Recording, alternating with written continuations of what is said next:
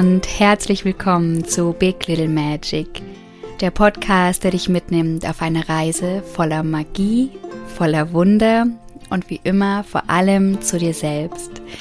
Mein Name ist Pauline Ritschel und ich bin total dankbar und froh, dass du dir die Zeit nimmst, dir heute den Podcast wieder anzuhören und dabei bist und dir, ja, wieder eine Zeit schenkst, die, die ganz für dich ist und die, die dich hoffentlich, ja, ganz tief inspiriert und dich mit einem guten Gefühl aus dieser gemeinsamen Podcast-Folge gehen lässt. Und heute kannst du dich in deinen Lieblingssessel setzen oder auf deine Lieblingscouch legen oder draußen in der Natur ähm, dich äh, zu deinem Lieblingsplatz begeben. Ähm, denn heute lese ich dir drei Geschichten vor. Äh, drei Geschichten aus dem Buch Die Kuh, die weinte. Buddhistische Geschichten über den Weg zum Glück von Ajahn Brahm. Ajahn Brahm ist ein äh, britischer Mönch, also er ist in, äh, in London geboren, lebt mittlerweile aber in Australien und ähm, ja, lebt als buddhistischer Mönch, hat auch in Thailand in einem Waldkloster gelebt. Und ich finde, ähm, ja, ich finde ihn ganz fantastisch, ähm, weil er auch ähm, Autor ist und eben wirklich ganz viele Bücher geschrieben hat, in denen er in Geschichten, die er zum Teil selbst erlebt hat, ähm, die alten buddhistischen Weisheiten verpackt und einem ganz großen, breiten und westlichen Publikum auch greifbar macht. Und ja, da auch ganz viel Humor reinpackt und ähm, gleichzeitig auch ganz viel Tiefe. Und ähm, ja, ich finde wirklich, dass er da eine ganz schöne Sprache gefunden hat, um um diese tiefen Weisheiten zu transportieren. Und er hat auch Bücher geschrieben über Meditation, über Achtsamkeitspraxis und ist auch international als Redner tätig. Und ja, wird, äh, soweit ich das sehe, oft auch eingeladen als Sprecher, um wirklich diese, ja, diese, diese buddhistischen Lehren auf der ganzen Welt auf eine sehr alltagstaugliche und auch auch trotzdem moderne Art und Weise zu vermitteln. Ja, und dieses Buch Die Kuh, die weinte, ist wirklich ein Buch, was ich immer mal wieder auch aus dem Regal ziehe und mich selbst inspirieren lasse mit den Geschichten, die dort stehen. Und ich hatte den Impuls, einfach auch mit dir heute drei Geschichten zu teilen, beziehungsweise eins davon ist ein Gedicht, das letzte. Ähm, ja, weil ich mir wünsche, dass sie auch dich inspirieren und ja, dein, dein Fokus schärfen, dein Geist schärfen und dich einfach in eine zum Teil auch märchenhafte Welt mitnehmen. Und du wirst heute unter anderem erfahren, wie du reagieren kannst, wenn du zwischen einem hungrigen Tiger und einer mindestens genauso hungrigen großen Schlange gerätst, was zwei Backsteine mit deinem Fokus in deinem Leben zu tun haben und auch, was für eine Poesie im Schmerz liegt. Und ich wünsche mir wirklich von Herzen, dass diese Geschichten dir gut tun, dass sie dir eine wunderbare Zeit schenken und ähm, ja, dich einfach ähm, in einem, wie soll ich sagen, in eine, auf eine Reise nehmen, die, ja, die wirklich magisch ist. Ja. In dem Sinne wünsche ich dir ganz, ganz viel Freude beim Zuhören.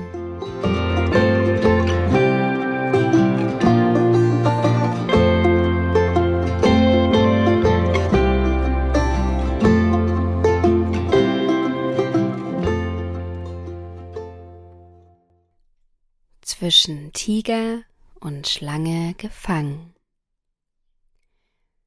Eine alte buddhistische Geschichte beschreibt auf ähnliche Weise, wie wir auf eine Krise reagieren können, wenn es um Leben oder Tod geht. Ein Mann wird von einem Tiger in den Urwald gejagt. Tiger laufen erheblich schneller als Menschen und außerdem verspeisen sie gerne Zweibeiner. Dieser Tiger ist sehr hungrig und der Mann in großen Schwierigkeiten – der Tiger hat ihn fast schon erreicht, als der Mann plötzlich einen Brunnen sieht. Vor lauter Verzweiflung springt er hinein. Noch im Sprung erkennt er, dass er einen großen Fehler gemacht hat. Der Brunnen ist ausgetrocknet und auf seinem Grund ringelt sich eine gewaltige schwarze Schlange. Instinktiv streckt er die Hand aus und findet Halt an einer Baumwurzel, die seinen Fall bremst. Dann blickt er nach unten, wo sich die Schlange zu voller Länge aufrichtet, um seinen Fuß zu erreichen. Doch der ist ein klein wenig zu hoch für das Tier. Er schaut nach oben und sieht, wie eine Tigertatze nach ihm schlägt, doch die Hand, die sich an der Wurzel festhält, befindet sich gerade noch außerhalb der Reichweite des Tigers. Als er über seine missliche Lage nachdenkt, sieht er zwei Mäuse, eine schwarze und eine weiße, aus einem kleinen Loch schlüpfen. Sie beginnen an der Wurzel zu nagen, der Tiger, der weiterhin versucht, den Mann zu erwischen, stößt dabei mit den Hinterpfoten kräftig gegen einen Baum. An einem Zweig dieses Baumes hängt ein Bienenstock. Durch die Erschütterung kippt der Bienenstock ein wenig zur Seite und Honig tropft in den Brunnen. Der Mann streckt die Zunge heraus und erwischt etwas von der Süßigkeit. Mmm, das schmeckt aber gut, sagt er und lächelt. Traditionellerweise endet die Geschichte damit. Deshalb ist sie auch lebensnah. Das Leben hat eben kein so glattes Ende, wie es uns die Seifenopern gern vorgaukeln. Das Leben ist ein ständiger Vorgang der Vollendung. In unserem Leben geschieht es öfter, dass wir zwischen einem hungrigen Tiger und einer großen schwarzen Schlange gefangen sind, zwischen Tod und etwas Schlimmerem, während der Tag und die Nacht, die beiden Mäuse, unseren kostbaren Halt ans Leben wegnagen. Sogar in solchen trostlosen Situationen kommt immer etwas Honig von irgendwoher. Wenn wir weise sind, strecken wir die Zunge heraus und genießen die Süßigkeit. Warum auch nicht? Wenn nichts mehr zu tun übrig bleibt, dann tu nichts und nasche etwas von des Lebens Honig. Wie ich schon sagte, endet die Geschichte normalerweise da, wo ich oben aufgehört habe. Um aber etwas deutlich zu machen, erzähle ich meinem Publikum meistens, wie die Geschichte ausgeht. Der Mann erfreut sich an dem Honig, die Mäuse haben die Wurzel schon fast durchgenagt, die große schwarze Schlange reckt sich den Füßen des Mannes immer weiter entgegen, und der Tiger beugt sich so weit in den Brunnen hinein, dass er schon fast die Hand des Mannes erreicht. Da verliert der Tiger plötzlich das Gleichgewicht und stürzt in den Brunnen. Er verfehlt den Mann, erschlägt aber die Schlange und kommt selbst durch den Sturz zu Tode. Nun, das könnte doch passieren, und manchmal geschieht tatsächlich etwas Unerwartetes. Das ist unser Leben. Warum sollte man also selbst in der schlimmsten Notlage auf ein bisschen Honig verzichten? Die Zukunft ist ungewiss. Wir können nie wissen, was uns als nächstes erwartet. Zwei mangelhafte Backsteine. Nachdem wir 1983 Land für unser Kloster gekauft hatten, waren wir völlig pleite und steckten bis zum Hals in Schulden. Auf dem Grundstück selbst stand kein einziges Haus, nicht einmal ein Schuppen. In jenen ersten Wochen schliefen wir auf alten Türen, die wir billig auf dem Schuttabladeplatz erstanden hatten. Mit untergelegten Backsteinen wurden diese Türen zu Betten. Wobei wir als Mönche eines Waldklosters natürlich auf Matratzen verzichteten. Der Abt schlief auf der Tür, die am besten erhalten war und über eine angenehm glatte Oberfläche verfügte. Meine hingegen war geriffelt und wies überdies noch ein beachtliches Loch in der Mitte auf, nämlich an jener Stelle, wo einst der Türknauf gesessen hatte. Ich war zwar froh, dass der Knauf überhaupt entfernt worden war, aber nun befand sich mitten auf meiner Schlafunterlage ein Loch. Ich machte Witze darüber, dass ich nicht einmal mehr zum Austreten würde aufstehen müssen. Aber zum Lachen war mir eigentlich nicht zumute, denn kalter Wind pfiff nachts durch dieses Loch. In jener Zeit schlief ich sehr schlecht. Wir waren arme Mönche, aber wir brauchten ein Dach über dem Kopf. Bauarbeiter konnten wir uns nicht leisten, schon die Kosten für das Material waren ja kaum aufzubringen. Also musste ich das Bauen von Grund auf erlernen. Wie man ein Fundament legt, betoniert, mauert, ein Dach zimmert und sanitäre Einrichtungen einbaut. Eben alles, was zum Bau gehört. Mein bürgerliches Leben als Physiker und Lehrer hat mich nicht darauf vorbereitet, mit den Händen zu arbeiten. Doch im Verlauf einiger weniger Jahre wurde ich zu einem recht geschickten Bauarbeiter und nannte mein Team schon bald BBC, Buddhistische Bau Company. Der Anfang war allerdings außerordentlich mühsam. Dem Außenstehenden mag Maurerarbeit leicht erscheinen. Man packt etwas Mörtel auf den Stein, setzt ihn an seine Stelle und klopft ihn ein bisschen fest. Wenn ich aber leicht auf eine Ecke schlug, um eine ebene Oberfläche zu erhalten, stieg eine andere Ecke nach oben. Kaum hatte ich diese auch festgeklopft, tanzte auf einmal der ganze Stein aus der Reihe. Behutsam brachte ich ihn also wieder in die richtige Position, um gleich danach festzustellen, dass die andere Ecke schon wieder hochragte.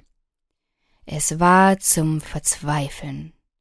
Wenn Sie mir nicht glauben, versuchen Sie es selbst einmal. Als Mönch verfügte ich über so viel Geduld und Zeit, wie ich brauchte. Ich gab mir also große Mühe, jeden Backstein perfekt einzupassen. Ganz gleich, wie viel Zeit ich dafür benötigte. Und irgendwann war die erste Backsteinmauer meines Lebens fertiggestellt. Voller Stolz trat ich einen Schritt zurück, um mein Werk zu begutachten. Erst da fiel mir auf, das dürfte doch nicht wahr sein, dass zwei Backsteine das Regelmaß störten. Alle anderen Steine waren ordentlich zusammengesetzt worden, aber diese zwei saßen ganz schief in der Mauer. Ein grauenvoller Anblick. Zwei Steine hatten mir die ganze Mauer versaut. Der Zementmörtel war inzwischen fest geworden, also konnte ich diese Steine nicht einfach herausziehen und ersetzen. Ich ging zu meinem Abt und fragte, ob ich die Mauer niederreißen oder in die Luft jagen und neu anfangen dürfte. Nein, erwiderte der Abt, die Mauer bleibt so stehen, wie sie ist. Als ich die ersten Besucher durch unser neues Kloster führte, vermied ich es stets, mit ihnen an dieser Mauer vorbeizugehen. Ich hasste den Gedanken, dass jemand dieses Stümperwerk sehen könnte. Etwa drei oder vier Monate später wanderte ich mit einem Gast über unser Terrain. Plötzlich fiel sein Blick auf meine Schandmauer, das ist aber eine schöne Mauer, bemerkte er wie nebenbei. Sir, erwiderte ich überrascht, haben Sie etwa Ihre Brille im Auto vergessen? Oder einen Sehfehler? Fallen Ihnen denn die zwei schief eingesetzten Backsteine nicht auf, die die ganze Mauer verschandeln? Seine nächsten Worte veränderten meine Einstellung zur Mauer, zu mir selbst und zu vielen Aspekten des Lebens. Ja, sagte er, ich sehe die beiden mangelhaft ausgerichteten Backsteine, aber ich sehe auch 998 gut eingesetzte Steine. Ich war überwältigt. Zum ersten Mal seit drei Monaten sah ich neben den beiden mangelhaften Steinen auch andere Backsteine.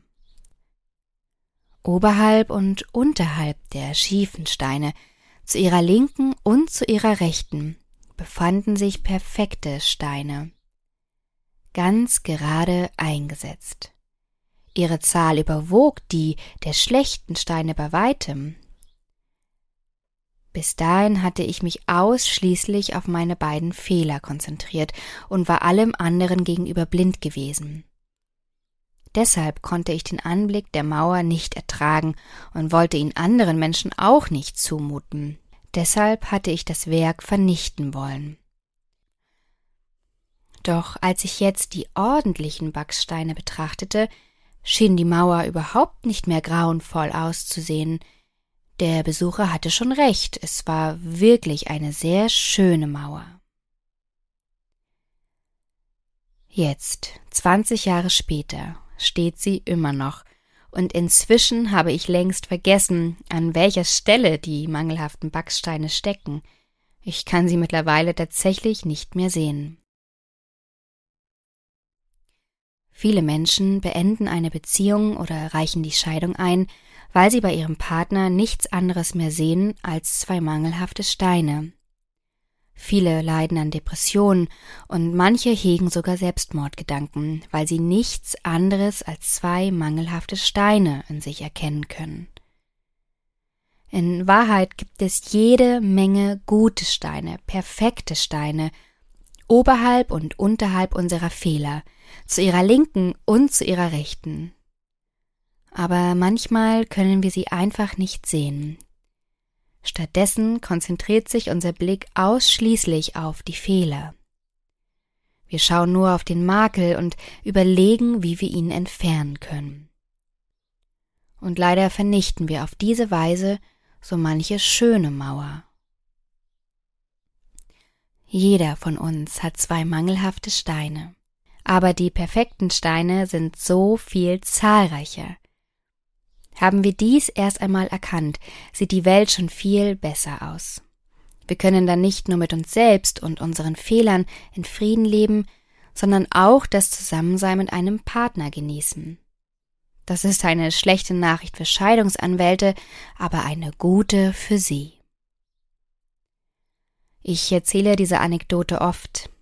Irgendwann einmal sprach mich ein Baumeister darauf an und verriet mir ein Berufsgeheimnis. Wir machen bei der Arbeit immer wieder mal Fehler, sagte er. Aber unseren Kunden erklären wir, dass es sich dabei um eine besondere Eigenheit handelt, wodurch sich dieses Haus von den anderen in der Nachbarschaft unterscheidet. Und dafür berechnen wir dann ein paar tausend Dollar extra. Manche besondere Eigenheit an ihrem Haus galt wahrscheinlich auch ursprünglich als Fehler. Doch was sie an sich selbst, ihrem Partner oder überhaupt am Dasein als Makel betrachtet haben, kann sich zu einer besonderen Eigenheit wandeln, die ihr Leben bereichert. Sie sollten nur aufhören, sich ausschließlich auf die negativen Aspekte zu konzentrieren. Es ist zu viel verlangt. Ein Leben ohne Schmerz das ist zu viel verlangt. Es ist falsch, ein Leben ohne Schmerz zu erwarten, denn Schmerz ist der Verteidiger des Körpers. Auch wenn wir ihn nicht mögen, niemand mag Schmerz. Schmerz ist wichtig, und wir sollten dem Schmerz dankbar sein. Er lehrt uns, die Hand aus dem Feuer zu halten, den Finger fern des Messers Schneide den Fuß neben die Dorn zu setzen. Schmerz ist wichtig. Wir sollten ihm dankbar sein. Dennoch gibt es einen Schmerz, der keinem Zweck dient, der chronische Schmerz.